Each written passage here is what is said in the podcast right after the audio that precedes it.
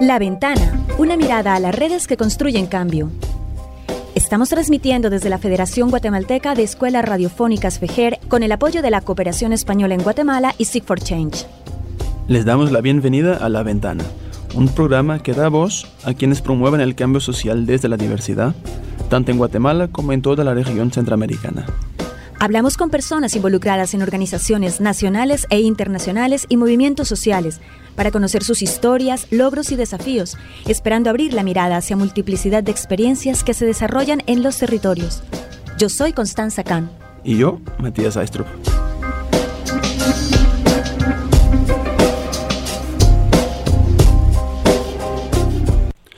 Buenas tardes, bienvenidos y bienvenidas a un programa más de La Ventana, donde ya estamos listos para entrar en el nuevo año. Eh, hoy tenemos dos invitados que, de que hablaremos más adelante y estamos como siempre transmitiendo en la 1420 AM y radio en línea en la página web de Ferrer. Acuérdense, a los que quieran volver a escuchar nuestros programas, nos pueden escuchar en Spotify, La Ventana de Ferrer, o en la página www.anchor.fm slash. Buen día Matías, buen día Raquel que está ahí en cabina y bienvenidos de nuevo a nuestro programa. Hoy tenemos como invitado a una persona que hace parte de una organización dedicada al tema de educación. La educación como pilar fundamental eh, del trabajo de esta organización y es una organización de origen católico, teresiano, que promueve la educación transformadora enfocada en la participación activa y comprometida de las personas. Los pilares centrales de su trabajo son la justicia social, la equidad de género y la sostenibilidad social y ambiental. Hacen parte de la bitácora de esta organización.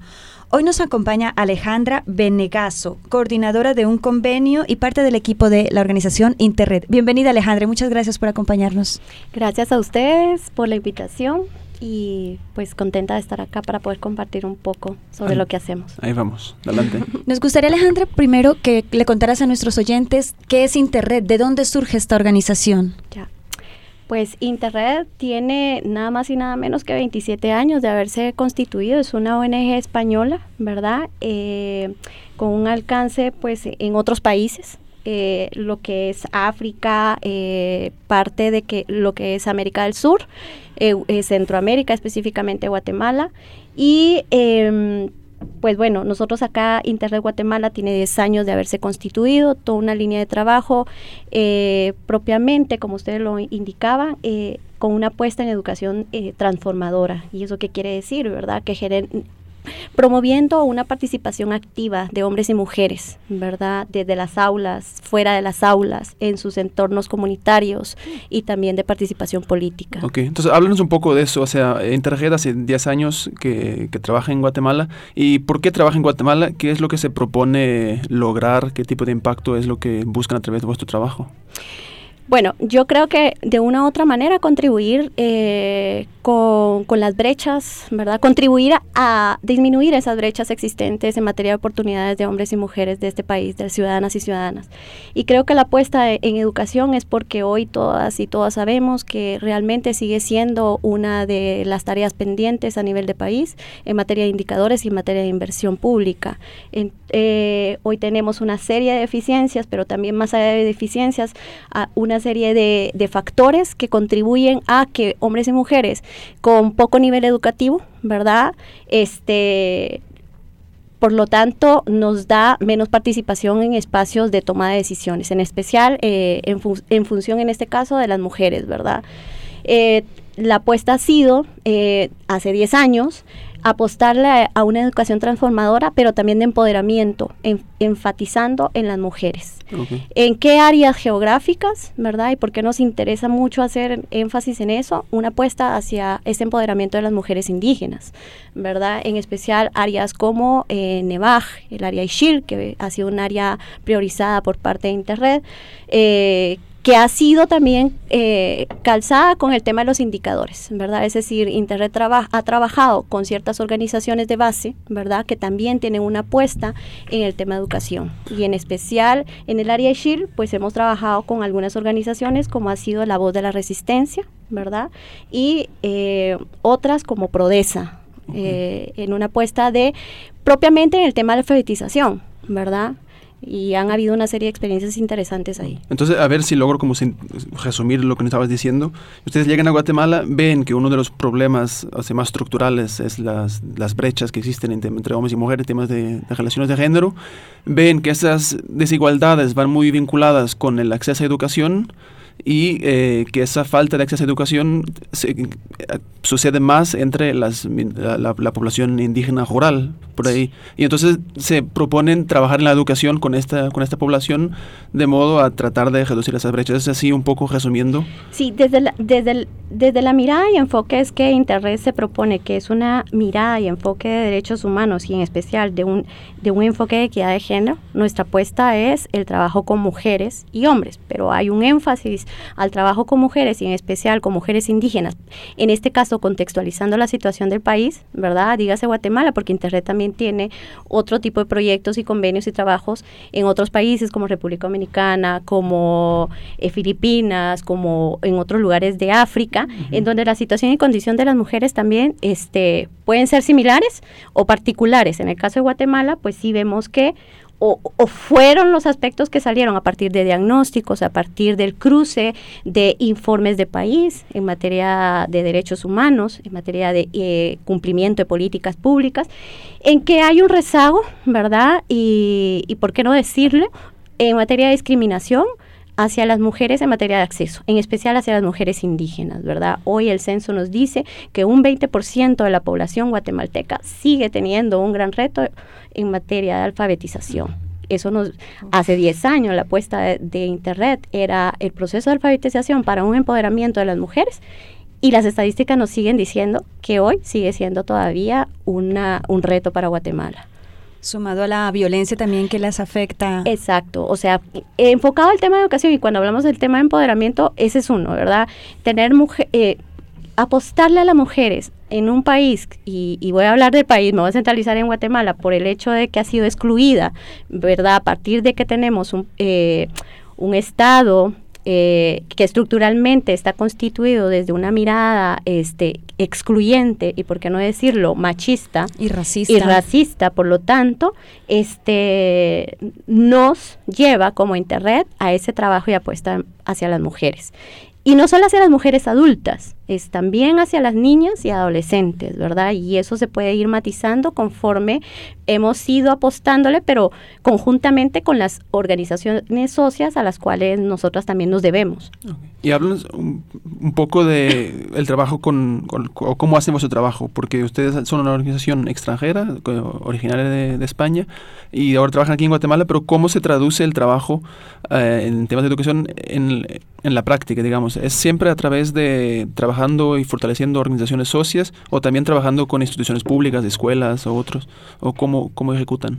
tiene esas, esas diferentes aristas de trabajo, ¿verdad? Una de las apuestas de Internet es el trabajo hombro a hombro con las organizaciones de base, en este caso con nuestras socias, que han sido identificadas a través de diagnósticos, a través de visitas, a través de también el papel y reconocimiento que éstas juegan a nivel local, a nivel del territorio, pero no en diferentes ámbitos, porque sí debemos de decir, que en este momento tenemos eh, aproximadamente siete organizaciones con las que trabajamos, algunas más recientes, otras desde hace 10 años, que son como Prodesa, La Voz de la Resistencia, que fueron las organizaciones con las que iniciamos trabajo, y Fundaespro, ¿verdad? Eh, que, tienen un reconocimiento en el área de trabajo, o sea, en el área geográfica de trabajo, dígase en cascos urbanos, rurales, algunas, eh, en, algunos departamentos que eh, o municipios que ya mencioné, y en otras, eh, y digo niveles de intervención porque también están aquellas que ya han logrado no solo el trabajo a nivel de coordinación de base local,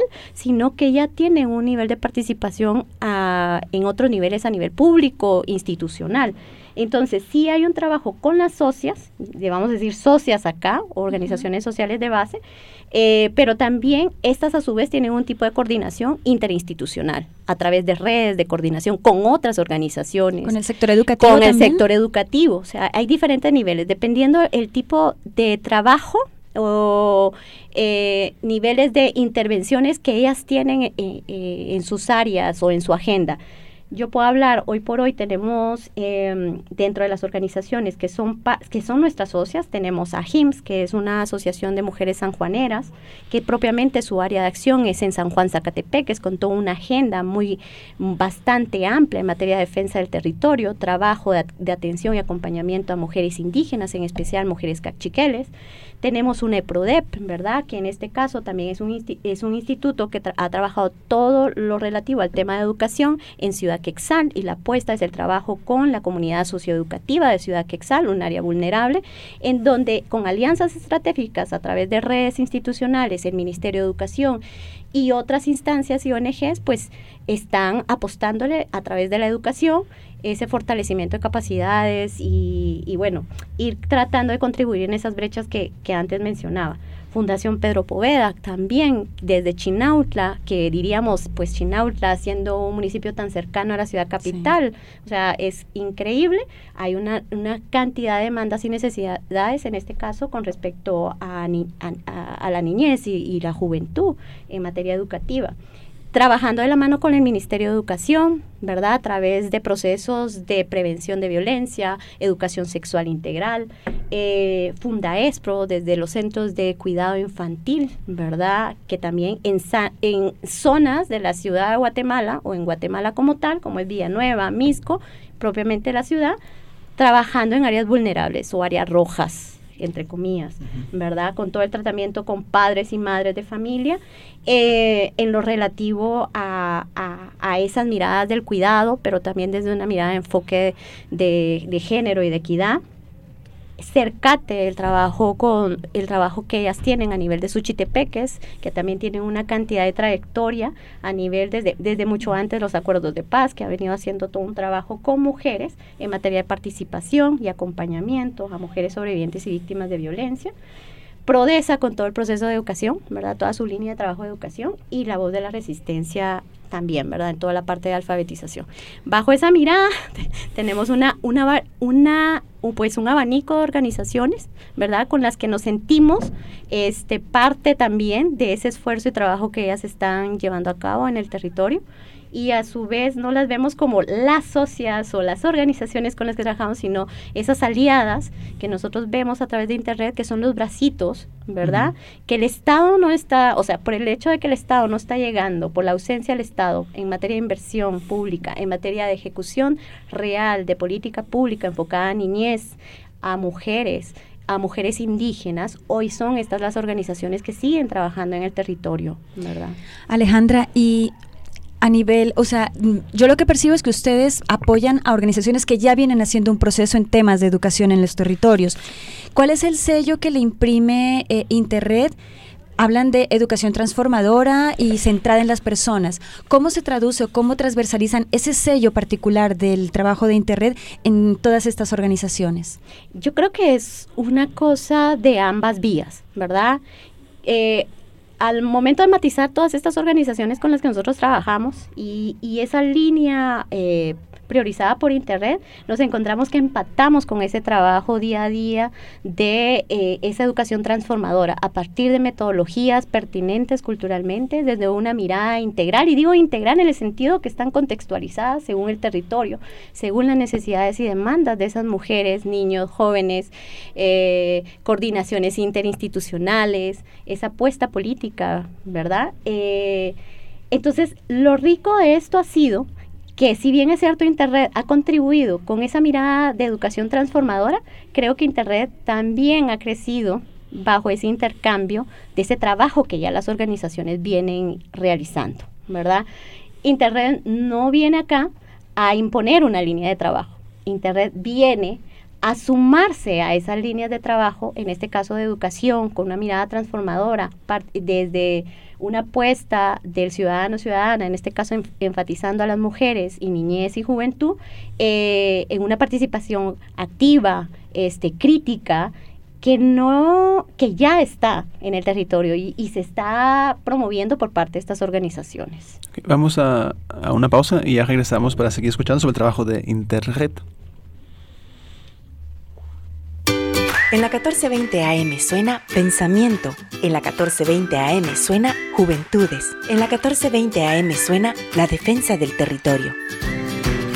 Ahora en el Departamento de Guatemala puedes sintonizar Radio Fejer. Escuche una programación diversa, amena y cultural. Escuche Radio Fejer, comunicando buen vivir. Todos los años existe escasez de agua potable en nuestra comunidad. ¿Acaso no podemos proyectar para mejorar las técnicas de cosecha de agua de lluvia? Marcela, esa idea está buena. Además, queremos conocer sobre nuestros derechos como mujeres. Queremos ser escuchadas. Amigas, para eso, ¿qué nos falta? Unidad, organización y apoyo. ¿Ustedes están pensando en proyectos para proteger sus territorios y derechos, así como ellas? El Fondo de Acción Urgente para América Latina y el Caribe anuncia la convocatoria de apoyos estratégicos dirigidos a organizaciones lideradas por mujeres en Guatemala, Paraguay, Bolivia, El Salvador y Honduras. Piense, promueva y haga realidad su propuesta para proteger los territorios, el medio ambiente, los bienes comunes y los derechos de las mujeres. Participen y envíen al FAU al sus propuestas desde el 18 de noviembre del 2019 hasta 10 de enero de 2020. Aún hay tiempo. Toda la información la encuentran en www.fondoaccionurgente.org.co o pueden escribir directamente al correo mujeresterritorios@fondoaccionurgente.org.co. No se olvide, las mujeres tenemos el poder transformador para lograr cambios profundos en nuestras comunidades. Juntas lograremos cambiar el mundo para vivir bien.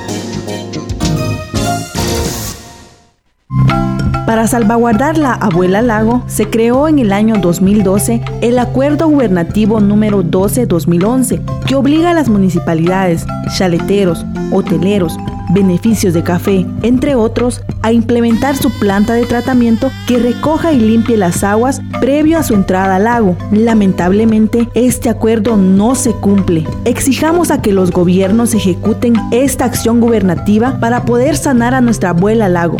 La abuela lago vive, defendámosla. Este es un mensaje de la Alianza de Autoridades del Lago Ajpop Dinamit Oshlajujimosh. En la 1420 AM suena Pensamiento. En la 1420 AM suena Juventudes. En la 1420 AM suena La Defensa del Territorio. Ahora en el Departamento de Guatemala puedes sintonizar Radio Fejer. Escuche una programación diversa, amena y cultural. Escuche Radio Fejer, comunicando buen vivir.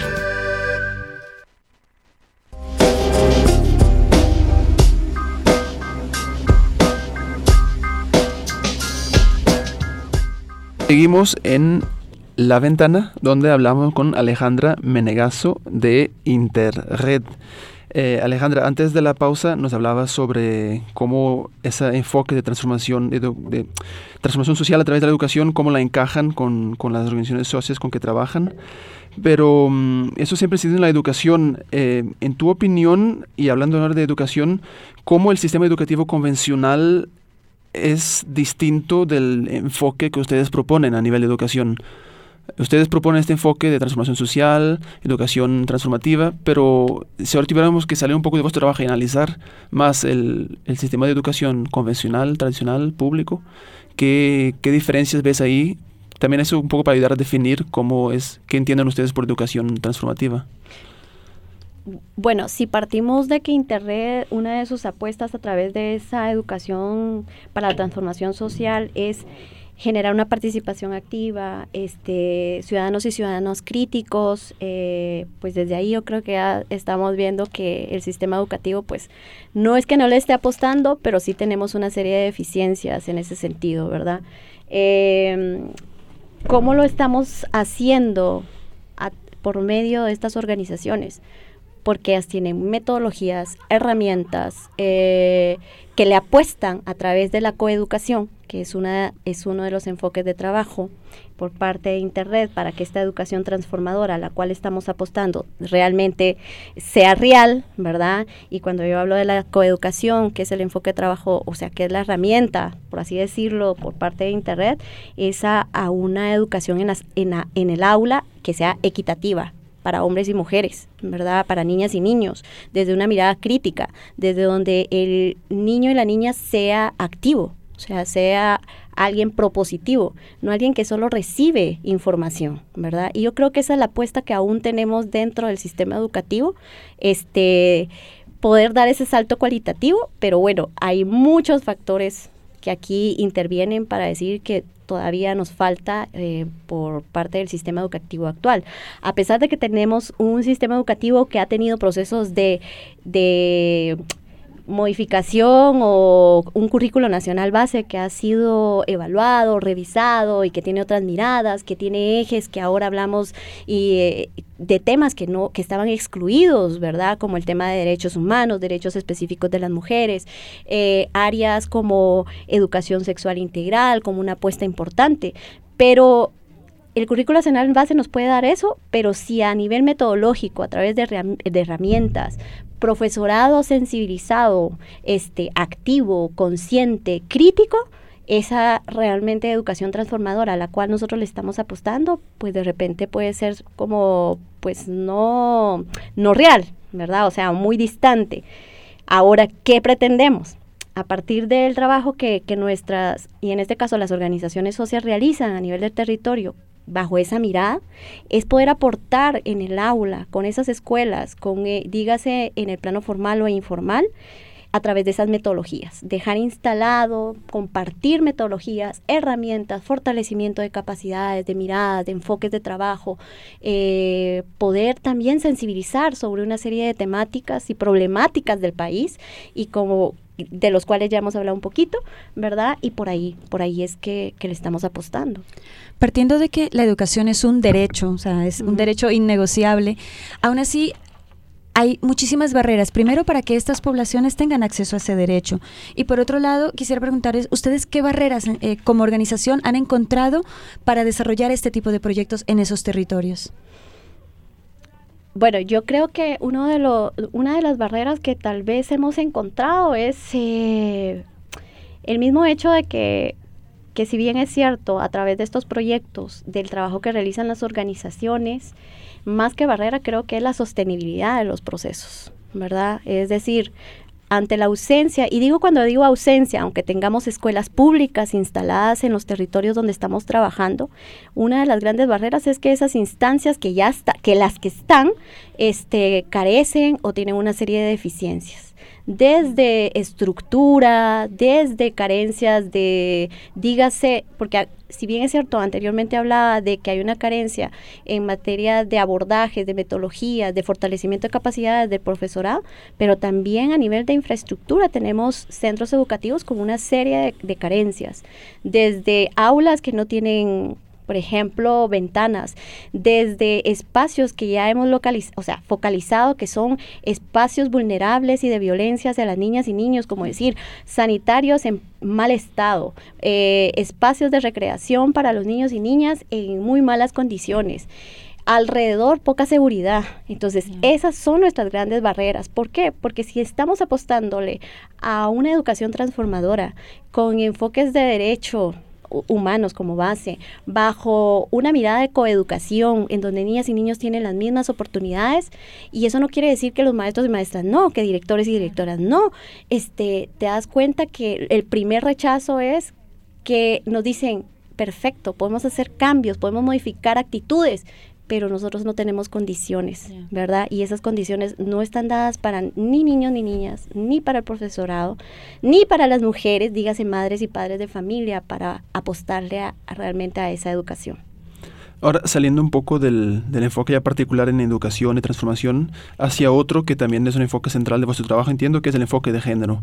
Esto es un, un, tema, un concepto que ahora en el mundo de la, de la cooperación, del de, mundo de las organizaciones sociales, es muy clave el concepto de manejar el enfoque de género, de tener esto como un enfoque transversal en todos los proyectos, todas las prácticas.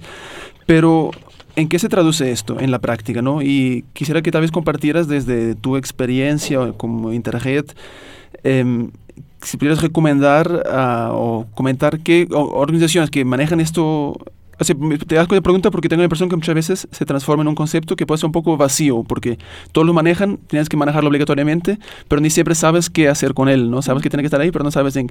Entonces, ¿qué es esto del enfoque de género como enfoque transversal? ¿En qué se traduce en organizaciones que, que trabajan en temas sociales y que quieran manejar el enfoque de género? ¿Qué, qué aspectos deben tener atención? Pues bueno, eh, definiendo género, para entender un poco en el lenguaje común es, y digo, en lo que se ha venido hablando, más allá de que sea un, un concepto de moda, ¿verdad? Es realmente reconocer las demandas y necesidades de hombres y mujeres, ¿verdad? Y bajo esas particularidades, apostarle a partir de donde estés, atenderlas con esas particularidades. Y, y, lo, ¿Y cómo lo traducimos nosotros en, Internet con el trabajo que realizamos? Si lo hacemos a través de la educación, a través de la coeducación, una educación equitativa, en donde podamos estar claras que las necesidades de niñas en la educación son específicas y en donde la educación para niños también es específica. Que podemos trabajar conjuntamente esas necesidades y equiparar equitativamente, ¿verdad? En materia de desigualdad eh, y compensar para que haya realmente una equidad real. ¿Cómo se traduce? Pues en otras, eh, a nivel educativo, generando herramientas metodológicas. O sea, cuando hablamos de género y si tenemos claro qué es la apuesta en atender esas necesidades específicas de hombres y mujeres, por lo tanto, eso atraviesa metodologías, eso y digo cuando atraviesa quiere decir que mis metodologías van bajo esas miradas, pero no solo son esas necesidades, dígase a través de lo que es ser hombre y mujer, no, es también bajo una mirada este, mucho más integral, es cómo ser mujer, por ejemplo, en este país requiere de políticas específicas, herramientas específicas, metodologías específicas, ya sea en educación, en salud, eh, a nivel de, de acceso a, a, ciertos servicios, pero que a su vez miremos otras especificidades, como es el tema de la edad, el tema de condición sociopolítica, el tema de... Eh, étnico. Eh, ajá, por supuesto, pertenencia étnica, eh, a la parte de pertenencia étnica también la parte eh, de territorio. Entonces, ser mujer del área rural y el área urbana no es lo mismo, mis demandas y necesidades son otras.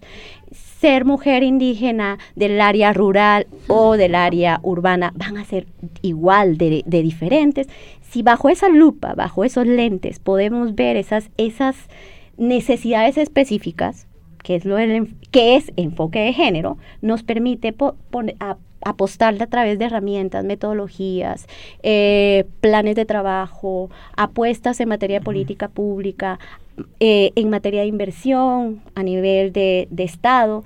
Eso es género, ¿verdad? Y creo que parte de estos proyectos y en este caso convenios con los que trabaja Interred y en especial con los apoyos que se han tenido de, los, de las diferentes agencias de cooperación, en especial de la ESID, es eso, apostarle a atender esas necesidades específicas de hombres y mujeres con todas estas particularidades, ah. diríamos bajo un enfoque de interseccionalidad. Ok, bueno, creo que queda, queda claro, gracias. Ahí vamos a una pausa y regresamos en unos minutos. ¿Qué cayó? En la 1420 AM suena Comunicación Popular. En la 1420 AM suena Memoria Histórica. En la 1420 AM suena Palabras de Mujeres.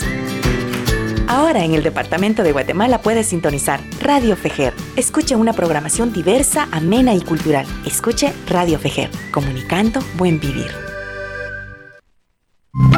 Para salvaguardar la abuela lago, se creó en el año 2012 el Acuerdo Gubernativo número 12-2011, que obliga a las municipalidades, chaleteros, hoteleros, beneficios de café, entre otros, a implementar su planta de tratamiento que recoja y limpie las aguas previo a su entrada al lago. Lamentablemente, este acuerdo no se cumple. Exijamos a que los gobiernos ejecuten esta acción gubernativa para poder sanar a nuestra abuela lago.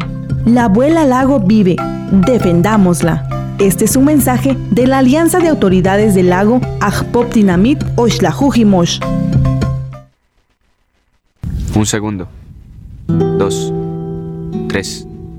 Cuatro. ¿Qué? ¿Le molesta esperar? Venir todas las semanas durante cinco años para que no archiven un caso. ¿Le parece esperar? Mi madre coge fuerzas cada día para salir a buscarme, adentrándose en los barrios más peligrosos, en prostíbulos, morgues, Tratan de convencerla de que deje de buscarme o que elija un lugar donde ir a dejar flores. Esto no es esperar. Perdió su trabajo por salir a buscarme. Vendió todo para pagar las deudas. Pero mira mi habitación. Sigue intacta. ¿Hay caballos? ¿Hay caballos? Era el código que teníamos con mi papá para saber si todo estaba bien mientras cruzaba la frontera. ¿Alguna vez cavaste un pozo en un monte en medio de la noche? Ella sí. Le dijeron haber visto enterrar a gente. ¿Qué iba a hacer? ¿Esperar? Es increíble lo que una mamá puede hacer por su hijo. Por eso, la próxima vez que vea a alguien en una sala de espera, con una foto, no se engañe. No piense que está esperando. Está buscando.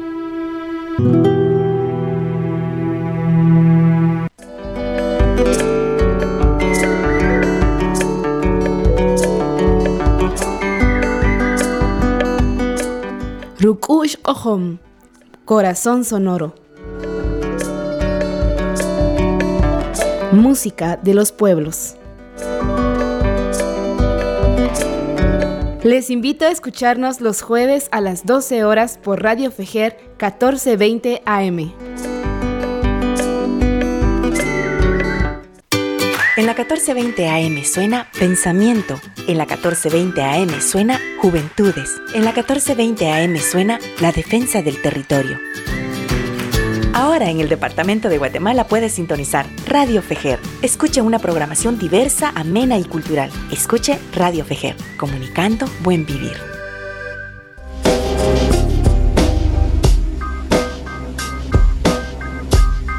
Estamos de regreso en La Ventana. Seguimos con la entrevista a eh, Alejandra Menegaso.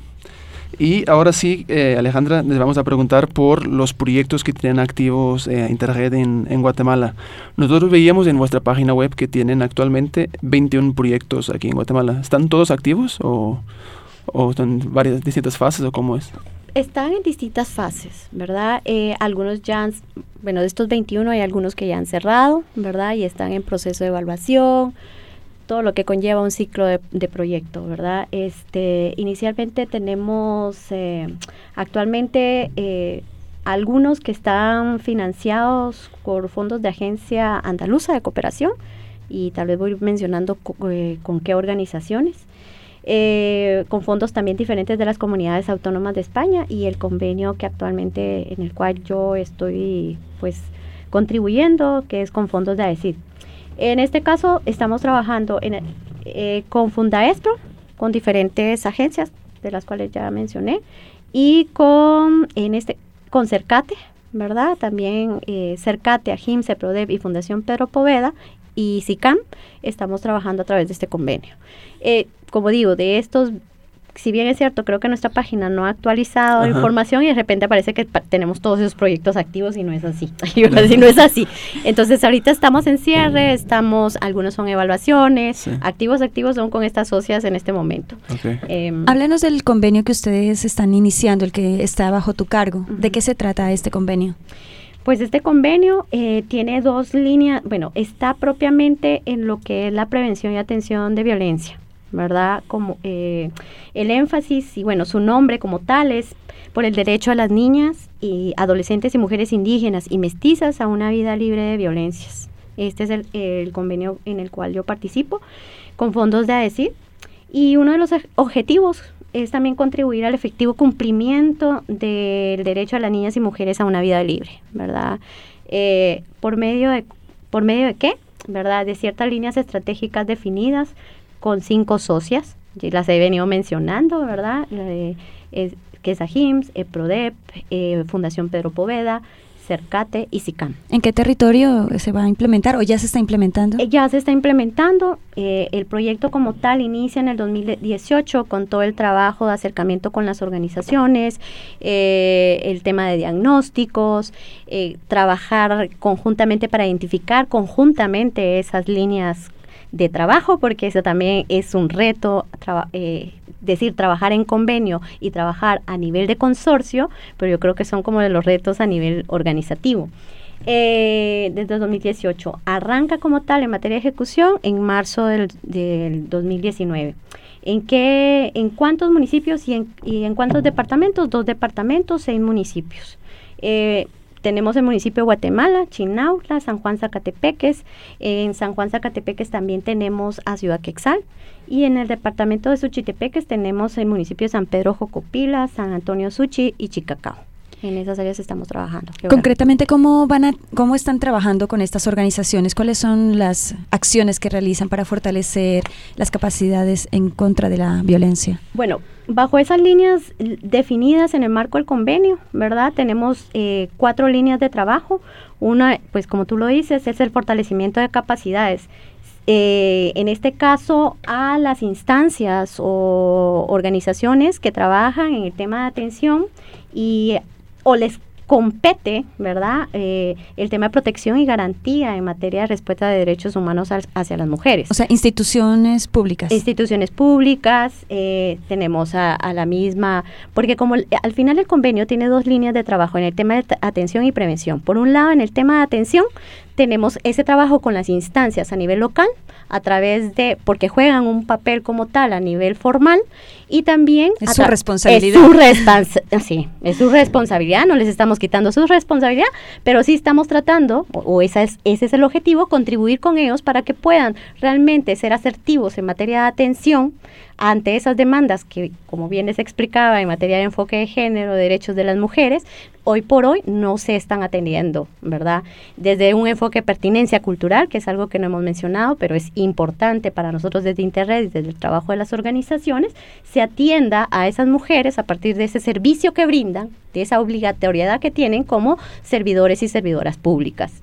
Eh, en la línea de prevención estamos todo el trabajo con la comunidad socioeducativa. Por eso es que eh, pareciera que tendríamos que dividir a las organizaciones de acuerdo al trabajo que realizan y así lo hemos hecho. Se han visto conjuntamente, unas atienden y está todo este trabajo con eh, instancias del Estado a nivel local, con redes comunitarias, el trabajo con promotoras en materia de atención, en materia de fortalecimiento de capacidades de sensibilización a las autoridades y en el y en la línea de, prevención tenemos todo el trabajo de sensibilización, fortalecimiento también de capacidades eh, con estudiantado, con profesorado, con padres y madres de familia, pero a su vez alrededor a nivel local con las redes que existen a nivel local, con las redes de derivación, redes de maternidad y paternidad responsable, porque en el marco de la prevención vemos la educación sexual integral, ¿verdad?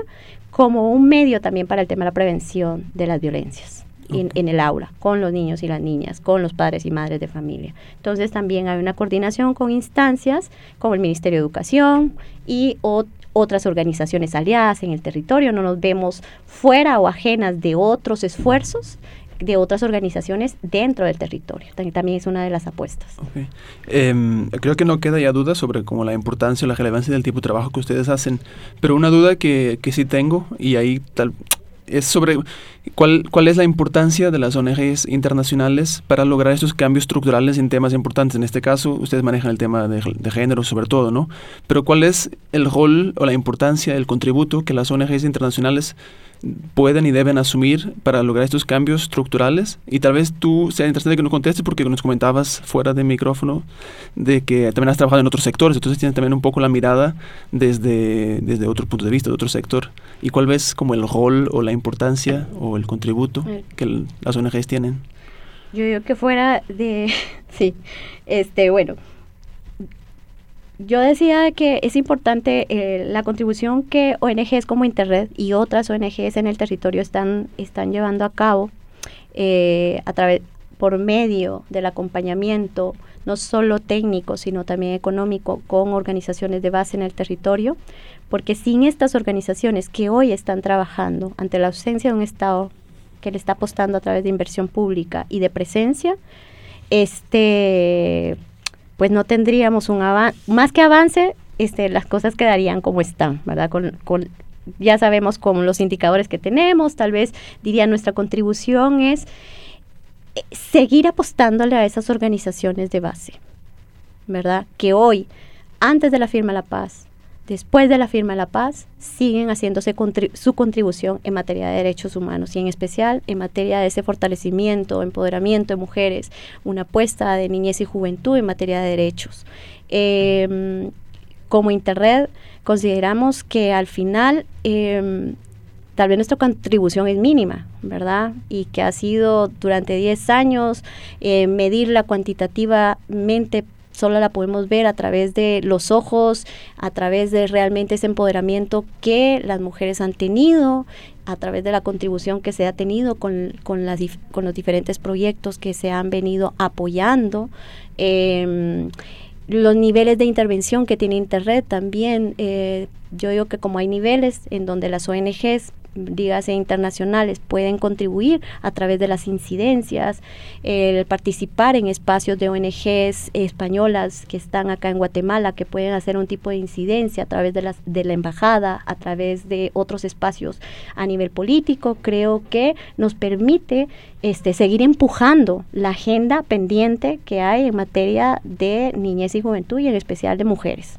Bueno, Alejandra, se nos acabó el tiempo. Muchísimas gracias por haber aceptado la invitación y abrimos nuevamente los micrófonos para cuando tus organizaciones socias con las que trabajan puedan venir también a contarnos qué es lo que están haciendo o mediante una llamada telefónica poder dar a conocer ese trabajo tan valioso que hacen y tal vez tan silencioso muchas veces. Y bueno, te esperamos nuevamente por acá y salúdanos a Dami, por favor, que vuelva por acá algún día. Muchas gracias. Dami es la, representante de la delegación de Internet aquí en Guatemala, quien esperamos tener nuevamente por acá. Sí, vamos a una corta pausa y regresamos. Gracias. En la 1420 AM suena Pensamiento. En la 1420 AM suena Juventudes. En la 1420 AM suena La Defensa del Territorio.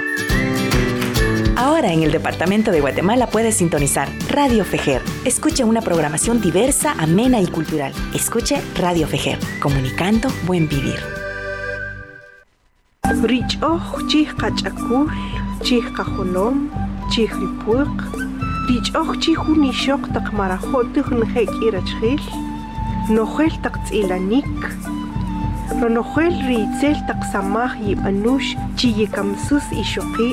Jari k'ayewal rinqil nqatz'ut paqatinamit rojixoqi ajmayab romari ronojel nk'atzimi qatoqi chink'is ritaqch'oj ritz'ilanik re' romari chiri juk'al wo'o' q'ij chiri julajuj ik' re' noviembre. Tiqab'ij pakechik rich'oj pakechik oyowal Un mensaje de la Asociación Política de Mujeres Mayas Moloch y Cooperación de Fondos de Mujeres del Sur. ¿Tienes un familiar desaparecido? ¿Quieres encontrarlo? Llama al 5909-1103. Danos tu muestra de ADN. Ayúdanos a identificarlo. Llama ahora al 5909-1103. Fundación de Antropología Forense de Guatemala. Hijas, amigas, esposas, compañeras, nietas, voluntarias, lideresas, trabajadoras, miles de mujeres sufren a diario diferentes tipos de violencia y esclavitud sexual. Juana fue una de ellas. Diariamente se presentan 29 denuncias por violencia sexual y otros delitos en contra de las mujeres. Muchos de estos casos siguen en la impunidad. La violencia sexual y el femicidio son delitos que se castigan con cárcel. Código Penal de Guatemala. Justicia para Juana. En la 1420 AM suena Pensamiento. En la 1420 AM suena Juventudes. En la 1420 AM suena La Defensa del Territorio. Ahora en el Departamento de Guatemala puedes sintonizar Radio Fejer. Escuche una programación diversa, amena y cultural. Escuche Radio Fejer, comunicando buen vivir. Para salvaguardar la abuela lago, se creó en el año 2012 el Acuerdo Gubernativo número 12-2011, que obliga a las municipalidades, chaleteros, hoteleros, beneficios de café, entre otros, a implementar su planta de tratamiento que recoja y limpie las aguas previo a su entrada al lago. Lamentablemente, este acuerdo no se cumple. Exijamos a que los gobiernos ejecuten esta acción gubernativa para poder sanar a nuestra abuela lago. La abuela Lago vive, defendámosla. Este es un mensaje de la Alianza de Autoridades del Lago Ajpoptinamit Oshlajujimosh. Continuamos con Ventana al Mundo. Estamos de regreso en La Ventana, donde vamos con la sección Ventana al Mundo. En las primeras dos semanas de diciembre se celebró en Madrid la Conferencia de Clima organizada por las Naciones Unidas, donde los países de todo el mundo buscaban acuerdos que permitieran por lo menos cumplir las metas que se acordaron de reducción de carbono que se acordaron en los acuerdos de París en el año 2015. Ya terminado el encuentro, queda claro que este objetivo principal no se ha cumplido. Sin embargo, nos interesa entender mejor las preocupaciones y el trabajo de las centenas de organizaciones de sociedad civil de todo el mundo que han participado en esta mega conferencia. Esta, eh, el clima, es una causa que define el presente y también el futuro, no solo de Guatemala, sino que de todo el planeta, por lo cual le estaremos dando atención. Una de las organizaciones que participaron en el COP25 fue la organización internacional Slow Food, que trabaja en todo el mundo para la preservación de la cultura y tradiciones gastronómicas, luchando contra la globalización y la normalización de hábitos alimentares poco saludables y sin arriego eh, local. Nuestra compañera Joana Hurtado estuvo presente en este evento en Madrid, donde entrevistó a Rocío García Carrejal de Slow Food. Escuchamos la entrevista. Rocío, ¿nos puedes eh, contar eh, eh, quién eres tú y qué es Slow Food? Vale, a ver si lo puedo decir rápido. Yo me llamo Rocío García Carregal. realmente estudié física, pero por cosas de la vida acabé trabajando en Slow Food. Slow Food es una organización internacional, surgió hace más de 30 años en Italia, eh, realmente la sede está en Turín, sigue allí la sede, y llegó un momento en que el movimiento creció tanto que de hecho se consolidó como fundación. A día de hoy tiene incluso una, una universidad asociada a todo el sector de la producción agraria y trabaja en prácticamente todas las partes del mundo. Yo siempre hago el mismo chiste.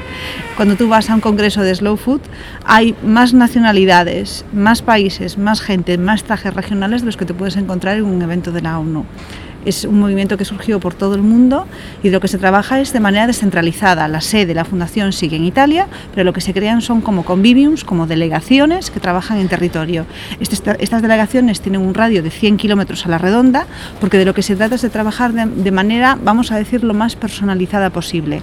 Cada realidad es distinta, los problemas que puede tener una comunidad en un país europeo no son los mismos que tiene en Asia y ni siquiera son los mismos que puede tener en otra región, como puede ser Latinoamérica, como puede ser Norteamérica, como puede ser África. De lo que se intenta trabajar es con la biodiversidad propia de cada zona y con la problemática propia de cada comunidad. Por eso se trabaja en un radio de 100 kilómetros. Cuéntanos cómo es el trabajo de Slow Food relacionado con cambio climático. Realmente el fin último de la Fundación Slow Food es velar por la biodiversidad. Para velar por la biodiversidad lo que quieren hacer, de lo que se trata es de recuperar y de conservar todas esas variedades tradicionales de, prácticamente todas las especies que te puedas imaginar, desde pesca, desde ganadería, desde agricultura, que puedan estar en peligro de extinción por su desconocimiento, por su mala salida comercial. Por lo tanto, de lo que se trata es de velar, de hacer como una custodia de todas esas variedades para que se sigan consumiendo. Uno de los primeros eh, puntos en los que puedes ver que afecta todo eso a al cambio climático es que de lo que se trata es de crear comercios de cadena corta, comercios locales, donde esa comunidad que produce esas variedades sea la primera que se las come. La situación que nos vemos ahora muchas veces es que está una producción totalmente deslocalizada, que lo que vemos es que, por ejemplo, lo que se produce en Latinoamérica acaba siendo consumido en Europa y al contrario, con lo cual estamos generando un tráfico tremendo que está generando muchísimo CO2 a la atmósfera. Cuando nosotros trabajamos con cadenas cortas de producción y de consumo, lo que conseguimos es que todo ese CO2 no se genere. Y no solo ese CO2 del transporte, sino muchas veces del envasado.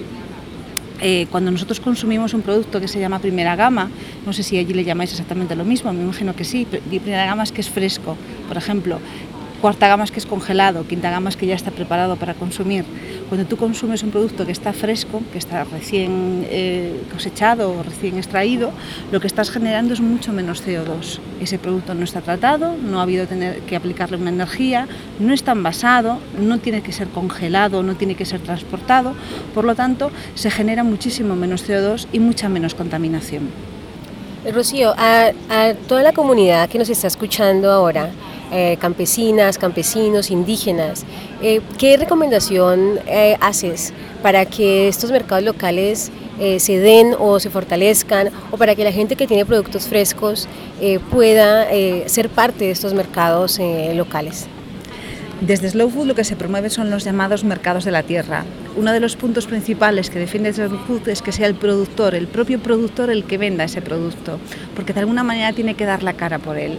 Nosotros lo que más trabajamos es para conseguir que el productor venda directamente al consumidor final o directamente al, al transformador ese producto sin intermediarios, porque creemos que es el que tiene que llevar ese rendimiento económico por su trabajo y que lo tiene que vender directamente. El consumidor también tiene una relación distinta con ese producto, porque como da la cara por él, lo está viendo de mano. Incluso muchas veces lo que conseguimos es, por ejemplo, desde mi trabajo, cuando yo trabajo en tierra, en, en campo, perdón, lo que consigo es que esa plantación o esa cría sea medida, por ejemplo, pues de un comedor de un colegio donde en vez de comprar estos productos que puedan venir desde fuera, se los compren a productores locales. Entonces se crea una relación de confianza en la cual el productor no está produciendo algo contra el vacío, sino contra una persona directamente que le pone cara que se lo va a comer. Y de otra manera el consumidor le está poniendo cara a la persona que ha hecho ese trabajo y entonces realmente le paga de otra manera. Tú le estás pagando a esta persona a la que le sabes el nombre, a la que le pones cara. Entiendes que esa persona necesita una dignidad por su trabajo y que tiene que ser pagado de manera más justa. El problema es que nos encontramos es que muchas veces la distribución alimentaria pasa por 20 intermediarios por el camino, que son los que desgraciadamente se quedan con la mayoría de los beneficios, y el productor primario se queda con un precio muy muy bajo, a veces ni siquiera cubre costes reales de lo que le ha costado producirlo. Y eso es una parte bastante importante con la que tenemos que trabajar, favorecer y empoderar a ese agricultor para que consiga vender directamente. Otro de los problemas que nos encontramos en los mercados es que cada vez más están estandarizados. Cuando se trabajan con variedades comerciales o con transgénicos, lo que se consiguen es que todos los alimentos sepan prácticamente igual, porque prácticamente solo se trabajan con cuatro o cinco variedades de la misma especie. Cuando un agricultor sigue trabajando con estas variedades tradicionales, lo que consigue realmente es diferenciarse, es tener esta, pues por ejemplo el maíz, pues este maíz de este color determinado que se hacía tradicionalmente esta receta o la otra, que difiere muchísimo del sabor que va a tener del maíz que sea transgénico, que tiene un sabor mucho menor y está más estandarizado. Tener esta variedad, tener este producto distinto, le va a ayudar a posicionarse en el mercado y a poder competir con otro tipo de productos. Desgraciadamente, cuando se trabaja contra la gran industria alimentaria que trabaja en intensivo y que trabaja de manera estandarizada, no puedes competir por precios, porque es muy difícil. Los costes que va a tener un agricultor pequeño no se pueden comparar con uno grande. Por eso, si vas a vender el mismo producto, es muy difícil que te paguen de una manera justa. Mientras que tú, por ejemplo, si le das a la restauración un producto exclusivo, un producto que solo producen pocas personas, un producto que es como más artesanal y que se vende así como más artesanal, consigues realmente que esa persona entienda el valor de tu trabajo y te pague de una manera mucho más justa. Así que para los campesinos y campesinas e indígenas que están, que tienen sus productos, que conservan las variedades tradicionales, que hacen todo un esfuerzo por mantener estos, estos productos y estas eh, tradiciones de, de, su, de, sus dietas y de sus comidas. ¿Qué, ¿Qué, recomendación? ¿A dónde tienen que llegar ellos con sus productos? Porque en, cuando salen al mercado, pues se encuentran con un mercado competitivo Mucho. donde el precio ni siquiera cubre los costos de producción. Exactamente. Entonces, ¿qué, qué debe hacer un, una familia productora eh, para lograr tener un mejor precio para, para ese producto que, que es, ha logrado tener. Yo creo que hacen una labor tremenda, tremendísima estos pequeños agricultores que conservan esta variedad de semillas, porque lo primero que están haciendo es conservar la biodiversidad de su zona y eso no es algo pequeño, hace muchísimo. Lo que pasa es que a veces no son ni siquiera conscientes. Ellos han heredado esta, esta técnica tradicional de la que a veces no le das valor. Es como cuando tienes a alguien en casa y no le das valor, pero envidias lo que tiene el vecino. Y esto es un poco lo que pasa. Ellos realmente son tesoreros y, y, y son los que conservan todas estas técnicas tradicionales, todo este valor que tiene saber manejar este tipo de semillas que cada una tiene una técnica distinta. Al final cada semilla, una se tiene que plantar un poco antes que la otra, una se tiene que recoger un poquito antes que la otra, y todo ese valor cultural y todo ese valor que ahora llamarían los anglosajones know-how, el saber cómo se hace, cada vez tiene más peso. ¿Qué tienen que hacer? Lo primero, yo creo que tienen que entender que son empresarios. Y esto a veces es algo que les cuesta mucho entender, pero tienen que tener una visión empresaria. Y como tal, tienen que hacer algún plan de negocio, vamos a decir, en la cual rebajar costes. En este caso es muy sencillo. Yo siempre digo que se asocien. Que busquen comunidades. Probablemente en su zona, en sus aldeas, en sus pueblos, encuentres a personas que trabajan con esas mismas variedades o que trabajan de la misma manera. Uno por uno, cada familia tiene muy difícil poder negociar, pero cuando son un colectivo, cuando son una asociación, tienen más medios para entre todos asumir costes como por ejemplo puede ser el transporte, como puede ser el envasado si quieren envasarlo, como puede ser la publicidad, como puede ser el acceso a Internet, por ejemplo. A lo mejor no cada familia puede tener un acceso a un ordenador, porque en las zonas rurales, y en Galicia pasa lo mismo, a veces es muy difícil tener una conexión a Internet válida. Pero si son una comunidad, si son una cooperativa, si son un colectivo, pueden entre todos asumir los costes de toda esta parte tecnológica, de innovación, que les van a suponer ponerse directamente en el mercado. Otras de las cosas que funcionan muy bien es crear grupos de consumo. Eh, en cada país del mundo se le llama de alguna manera, por ejemplo aquí en Europa se le llaman cooperativas de consumo, con la cual se conectan directamente esos consumidores finales con los productores y lo que hacen los consumidores es comprometerse a comprar lo que se llama una cesta. Por ejemplo, una cesta cada dos semanas. ¿Por qué se le llama cesta? Porque van a comprar lo que está en temporada. No van a comprar siempre un kilo de patatas, comprarán patatas cuando las haya y cuando no, pues comprarán zanahorias y cuando no, comprarán tomates. De esta manera, en estos grupos de consumo, lo que se consigue es que este productor tenga vendida toda su producción antes de empezar. Entonces sabe que estas personas, cada dos semanas, por ejemplo, o cada mes o cada semana, les van a comprar pues una cantidad de producto que vean una caja o una cesta y entonces el consumidor sabe que tiene un producto que tiene muy buena calidad, que se lo está comprando directamente a esta persona y que le está ayudando a mantener ese trabajo y el productor sabe que tiene vendido esa producción. Y es una manera muy buena de trabajar, muy muy buena, porque además pues ve que el consumidor le pide pues determinadas cosas. A lo mejor ve que en su comunidad el consumidor, yo que sé, consume mucho maíz, pues le planta maíz, o consume más patata, o consume más quinoa, lo que sea que sea de esa comunidad, y pueden trabajar de esta manera. Pero tienen que dar el salto mental, y a veces es muy difícil, de pensar que solo son campesinos y entender que son empresarios, que ya son empresarios, porque ya producen y ya venden. Tienen que entender esos canales de comercialización. Rocío, eh, ¿puedes enviar un mensaje a las comunidades que nos escuchan en este momento y que están defendiendo sus territorios? Yo creo que es muy importante el trabajo que hacen, muy, muy importante. Es muy importante que luchen por la soberanía alimentaria. En Europa tenemos el mismo problema, aunque quizás tiene algunos matices, pero tenemos el mismo problema con la soberanía alimentaria en cuanto a las variedades. Creo que es muy importante mantener esa biodiversidad y esa variedad tradicional y mantener también además la identidad porque la identidad lleva asociada a la cultura, lleva asociada a todo ese valor que se sabe hacer y que se transmite de generación en generación y que desgraciadamente con la globalización a veces se está perdiendo. Eh, creo eso, que están haciendo muy buen trabajo, que solo les falta creérselo y saber venderlo, saber tener esta mentalidad empresarial, pero que el trabajo en sí ya lo están haciendo muy bien. Gracias, Rocío. Muchas gracias a Rocío García Carrejal de Slow Food y a Johan Hurtado, quien nos ha estado apoyando con la cobertura del COP25.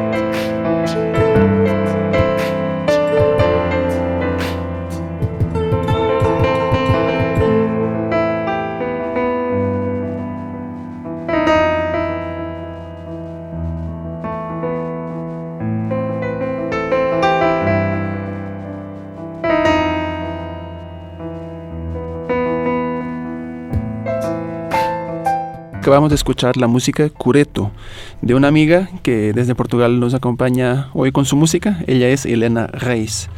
En el mes de enero estaremos transmitiendo más entrevistas con organizaciones que participaron en esta mega conferencia para entender mejor su importancia y los temas que allí se trataron.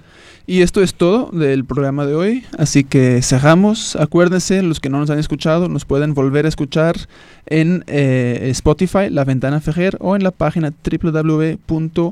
www.anchor.fm slash La Ventana. Bueno, ya las vacaciones están por aproximarse, se nos están olvidando hasta los nombres de las páginas. Nos vemos en ocho días y un abrazo. Feliz semana. La música utilizada en este programa es de Sangre Maíz, de Grupo Semilla y Grapes. Este es un programa de la Federación Guatemalteca de Escuelas Radiofónicas FEJER con el apoyo de la Cooperación Española en Guatemala y Sea for Change. Esto ha sido La Ventana.